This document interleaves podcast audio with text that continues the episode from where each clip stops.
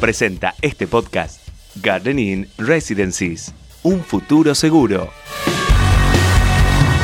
Estos son los temas del día en el litoral. Alberto Fernández declaró la ruptura con la oposición y la Corte Suprema. En su discurso de apertura del año legislativo, el jefe de Estado reveló que hará una querella criminal contra el expresidente Macri por la deuda contraída con el Fondo Monetario Internacional. Además, anunció que remitirá al Congreso iniciativas que recortarán las atribuciones del máximo tribunal. El Ejecutivo Nacional quiere una ley para desdolarizar las tarifas de los servicios públicos. Lo confirmó el presidente en su discurso inaugural del año legislativo. Se declarará la emergencia con el objetivo de desdolarizarlos y adecuarlos a una economía en pesos. La provincia de Santa Fe notificó 11 muertes y 314 casos de COVID. De los contagios informados, 36 corresponden a la ciudad capital, que acumula 28.062 infectados desde el inicio de la pandemia. En tanto, Rosario reportó 123. Llegó el segundo avión con más de 730.000 vacunas Sputnik 5. Así el total de las partidas que llegaron en las dos aeronaves alcanza la cifra de 1.250.000. Santa Fe comenzó a vacunar a mayores de 90 años. La tarea demandó el trabajo conjunto de agentes de salud y desarrollo social. Además, se confirmó para mañana el inicio de la inoculación con Sinopharm a docentes. El gobierno provincial intervino el hospital de Reconquista. La medida fue dispuesta tras el escándalo de vacunación de familiares de consejeros. La designada es la titular regional de salud, doctora Leila Mansur. En